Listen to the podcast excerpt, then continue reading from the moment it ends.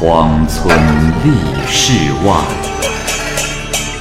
孤灯笑蓬莱。雁作人间雨，旷世岂了斋。鬼怪胡银娥，休当孤望。孤望白话《聊斋故事》，《聊斋故事》之王石，蚂蚁播讲。山东高苑县有个叫做王石的百姓。一次呢，他从博兴县背盐回家，晚上在路上遇到了两个人，把他给抓了。王氏以为他们是当地盐商雇佣的巡逻卒子，所以丢下盐就想跑。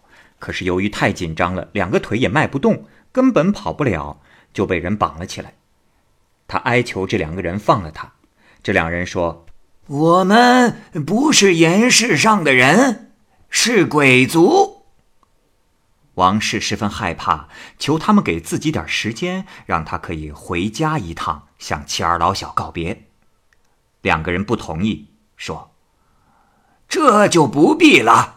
这次去不见得马上就死，只是暂时的到那里去劳动而已。莫要再徘徊迟疑了。”王师问道：“哎呀，两位鬼差大哥，到底是什么事儿啊？”两个人回答说：“这话说来有点长了。阴间新阎王上任，看见地狱中的奈何被淤泥堵满了，十八狱的茅厕也堵满了，所以要捉小偷、私自铸钱币的。”贩卖私盐的这三类人去疏通河道，另外让越户的越妓去清洗厕所。王石就跟着他们前去，进了城郭，来到了一座官府。只见阎罗王坐在上面，正在一个个的翻阅和检查花名册。小鬼禀告说：“禀告大人，抓到一个贩私盐的王石。”阎罗往下一看，非常生气的说道：“贩私盐，都是指那些上漏国税、下坑百姓的大盐商。像世上贪官奸商所说贩私盐的，大多是天下的贫穷百姓。穷人用尽微薄的资本。”去挣一些赖以糊口的利钱，这又如何算是私呢？你们两个糊涂鬼！说完，就罚两个鬼背四斗盐，加上王石原来背的，替他送回去给他的妻子儿女。阎王啊，留下了王石，授予他一把带刺的长鞭。让他和众鬼一道去监督河工。鬼领着王石出去，来到了奈河边，只见河里的民夫人群不断，并且啊，都用绳索连接在一起。再看那河水浑浊赤红，气味是十分的难闻。淘河中淤泥的人都赤身露体，拿着竹筐和铁锹，在河水中进进出出，把腐朽的尸骨装满筐，再抬出来。水深的地方就要钻到水里去挖。这些监督的鬼看到有人偷懒，就会用带刺的长鞭捅一捅他们的后背、大腿。一个监工的鬼族给王石了一颗豆粒般大小的香丸，让他含在嘴巴里，领着他走到了岸边。这时，王石发现一个高院的大盐商也在挖河。王石呢，只对他是十分的严格。下河就打他的后背，上岸就敲他的大腿。盐商害怕了，常常把身子啊沉到水里去。王石才没有继续的打他。就这样，三天三夜过去了。工程结束的时候，挖河的民夫死了一半。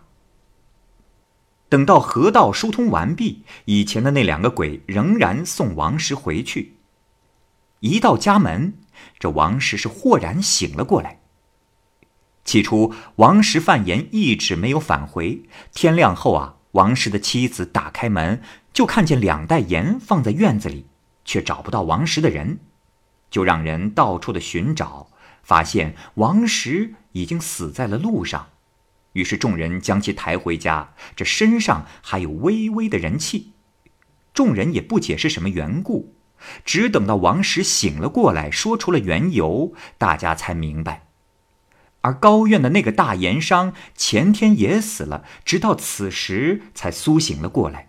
被王石用带刺的长棍打过的地方啊，都长了巨大的毒疮，浑身腐臭溃烂，臭得让人无法接近。王石呢，故意去看他。那盐商一见王石，习惯性的就把头藏进了被子，和在奈何里的情形一样。一年后，他才痊愈，从此再也不做盐商了。尸变。信阳县有个老头是蔡店村人，这个村子呢，离县城有五六里路。老头和儿子啊，就在路边开了一家旅店，供过往的商旅之人留宿休息。有几个赶车的人在这条道上来回的贩运货物，是老头店里的常客。这一天黄昏时分，四个车夫又一起来到店里投宿，但此时店中已经客满了，四个人也没有别的办法，就一再请店主想办法安排他们住下。老头想了一会儿，倒是想到了还有一处住所，但又害怕客人们不喜欢。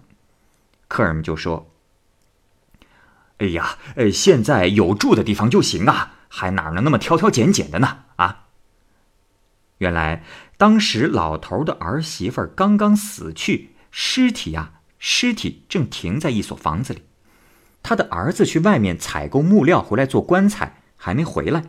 老头就想着那所做灵堂的房子很安静，于是呢，就带着客人穿过了街巷，往那儿走去了。进了这所房子，这案几上放着一盏昏黄的油灯，案几后面是隔开灵床的帷幔，一床被子盖在死者的身上。再看看里边的卧室，正好有一张连在一起的大通铺。几个人旅途劳顿，十分的困倦，刚一躺下，便是鼾声四起了。只有一个客人还将睡未睡。正在这个时候，突然听到灵床上发出了擦擦的声音，他急忙睁开眼睛。这时，灵床前的灯火十分的明亮，把四周照得清清楚楚。只见那具女尸掀开了盖在身上的被子，坐了起来。不一会儿，又下了灵床，慢慢的走进了卧室。那个女尸脸色淡黄，额头上系着一块绢布。她走到床边，俯下身来，对着那三个睡着的客人身上吹气儿。而这个未睡着的客人看到此景，十分的惊慌，害怕女尸会吹到自己，便偷偷的用被子蒙住了头，屏气细听女尸的动静。没过多久，女尸果然走了过来，像对其他客人那样朝着他吹气。不一会儿，那个客人感到女尸已经走出了房间。又一会儿，就听到了被子发出的声音。他悄悄地把头伸出来一看，只见那具女尸像起初那样，又僵直地躺回了灵床上。他吓得要死，但又不敢出声，便偷偷地用脚蹬那几个铝棒。可是他们都一动不动。他想来想去，毫无办法，心想：那就不如穿上衣服逃出去吧。就在他刚坐起来要穿衣服的时候，那个擦擦的声音又响了起来。他连忙吓得又躺下，把头缩到了被子里。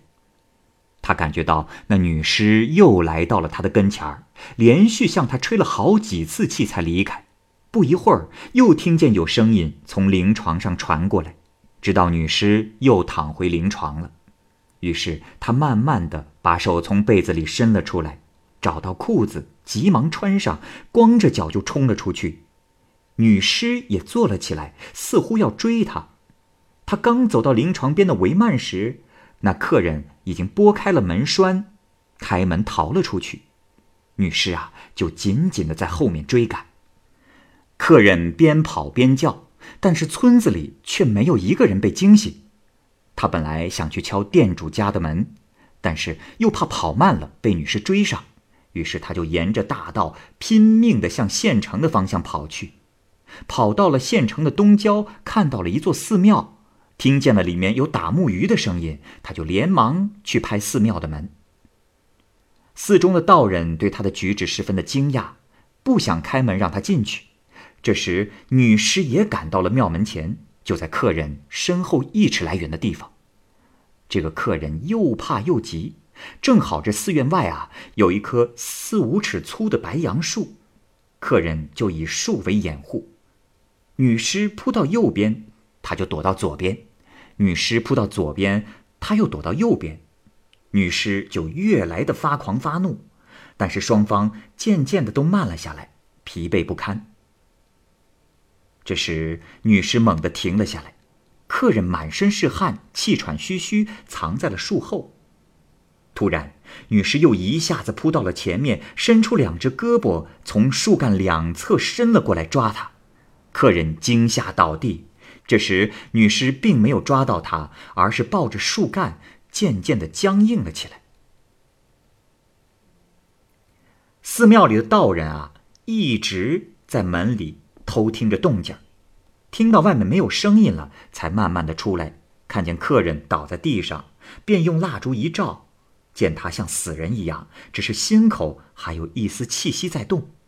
于是道人把客人背进了庙里。过了一夜之后，这客人才醒了过来，道人给他喝了点热汤，问起此事的缘由，客人就把事情的经过原原本本的说了一遍。这个时候。陈忠已经想过了，道人借着拂晓朦胧的天色去查看白杨树，果然看见一具女僵尸。道人心中大骇，连忙报告了知县。知县亲自来勘验，他让人把女尸的手从树上拉下来，但是女尸抓得很紧，根本拉不动。再仔细一看，原来女尸的两只手的手指像钩子一样弯曲着。指甲都已经深深的嵌进了树干。知县呢，又派遣了好几个人一起去拔，总算是把女尸从树上拨了下来。只见那女尸手指头在树上抓下的洞，就像是凿子打出的孔穴一样。知县派差役去老头家打听情况，那儿啊，正因为女尸消失、客人暴毙而一团混乱。差役向老头说明了缘由。老头就跟着差役走了，将女尸认领了回去。客人哭着对知县说：“我们四个人一起来，如今只剩下我一个人，而且这种事情怎么能让乡里人相信呢？”知县于是给他写了一份证明的文书，并赠送他盘缠，让他回去了。